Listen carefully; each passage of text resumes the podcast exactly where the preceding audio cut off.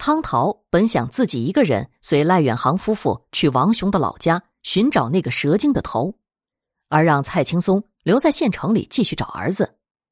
蔡青松却说：“算了，你的同学和她老公找了一个星期也没找到儿子，我看再找也是徒劳。我跟你们一起去找那条蛇精的头吧。”汤桃心想也是，于是给季青颖打了电话。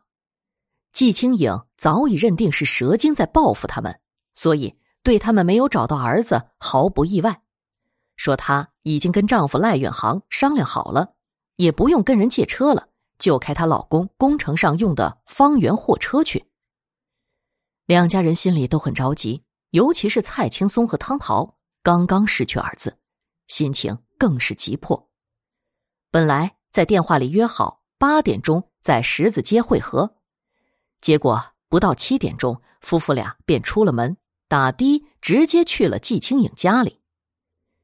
两对夫妇都没有时间和心情吃早饭，在街上一个小吃店的摊子上买了几个馒头和四瓶矿泉水之后，便乘着方圆货车上路了。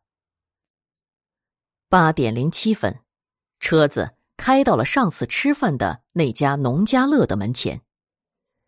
这个农家乐。就是村通公路边，是一栋带院子的小洋楼，二楼一底，样式跟城里的私人小洋楼差不多，只是屋顶和窗户仿照古代房屋的风格，水泥做的琉璃屋顶，外面再涂上一层金黄色，窗户是用木料做的，涂着黑漆，窗棂上有雕花，但还是安装有玻璃。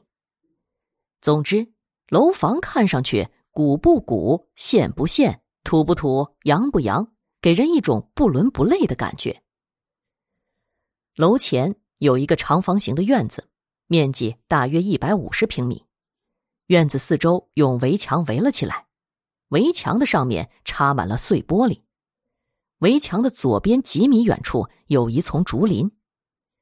因为他们此行的目的实在太过诡异了。能不告诉别人，自然是最好的。季青影说：“我亲眼看见杨哥把那个剪下来的蛇头扔到屋前的竹林里了。我们先自己找找看，找不到再去问人。”其他三人均无异议，将车找了个地方停下后，四个人一起向那片竹林走去。此时时间尚早，农家乐还没有开门接客。店主人另有住宅，晚上不在此过夜。平日里有几名工人轮流在此看护。昨晚值夜的是一名四十岁的农妇，她正站在一楼阳台上梳头。虽然他对四人还有一些印象，但看他们今天不像是来玩的，而且行迹有些奇怪，于是，一边梳头一边好奇的看着他们。四人在竹林里。没有找到那个蛇头，季青颖问大家怎么办。赖远航说道：“去问一问那个楼上的女人，可能她知道蛇头在哪儿呢。”蔡青松也说道：“找不到正常，找到了反而奇怪了。事情都过去一个多星期了，蛇头还在竹林里才是怪事呢。肯定呀，被他们扔到别处了。”汤桃担心的问道：“会不会被狗吃了？”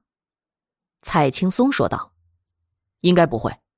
菜花蛇虽然没有毒，但没有哪个狗主人愿意自家的狗去吃蛇脑壳。农家乐的老板也不可能随便把蛇脑壳扔掉，肯定把它找个地方埋了，只是我们没看见而已。”四人走到楼下，叫那个女服务员开了院门后，汤桃性急，直截了当的问对方：“上次他们吃的那条蛇的脑袋扔到哪儿去了？”季青影见对方一脸惊奇之色，忙道：“啊，事情是这样的，我们上次吃了那条蛇以后，不知为什么，回去后总爱梦见那条蛇。我们觉得奇怪，就去问了一个阴阳先生。他说，一定是你们把蛇头乱扔了，所以蛇就给你们托梦，要你们把他的头找到一个好地方安葬了，否则家里的小孩会经常生病。我们呢？”担心小孩子的健康，心想宁可信其有，不可信其无，所以专程来处理这事儿的。这些话在来之前，她已跟丈夫赖远航商量好了，因此说起谎来非常从容。那女服务员半信半疑的说道：“肯定是埋在屋后面的土里了，每次捡下来的蛇头都埋在那个地方。”季清影让他带他们去看现场。女服务员虽然有点不情愿，但还是同意了。四人跟着这名服务员转到院墙后，果然见到后面有一块小土堆。可能是因为这块土的面积太小，主人觉得没什么用，所以既未种菜，也没种花。除了乱草和一些没用完的断砖外，什么也没有。女服务员手指前面一角有新土的地方，说道。肯定埋在那下面，因为怕猫或者狗叼去吃了，所以张师傅每次杀了蛇之后，都会把脑壳用土埋了。四人恐惧的交换了一个眼神，季清影以手捂鼻，忍住恶心问道：“呃，这下面到底埋了多少蛇脑壳啊？”我也不清楚，我也是今年才来这里干活的，以前在外面打工啊，估计，哎，这地方。至少得埋有十几个蛇头吧。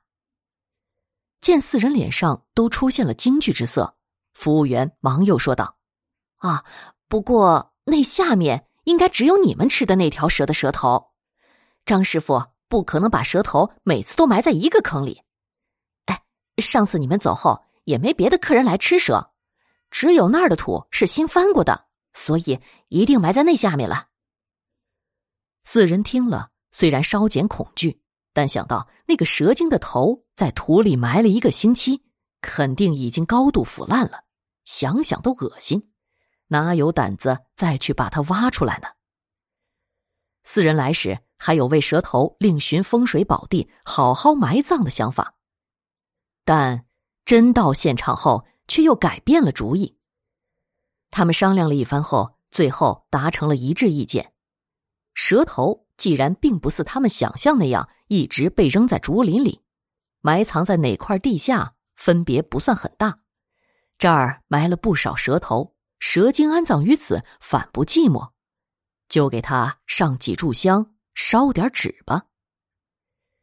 他们在来的路上就在一家小杂货店里买了香烛、纸钱等物，商定后便去车上取了下来，在那片埋了蛇精脑袋的新土前。点了香烛，烧了纸钱，还像拜老祖宗一样，每人跪下来给蛇精磕了三个头，一边磕头一边在心里求蛇精原谅，并将孩子归还给他们。完事后，四人心事重重的乘车回了城里。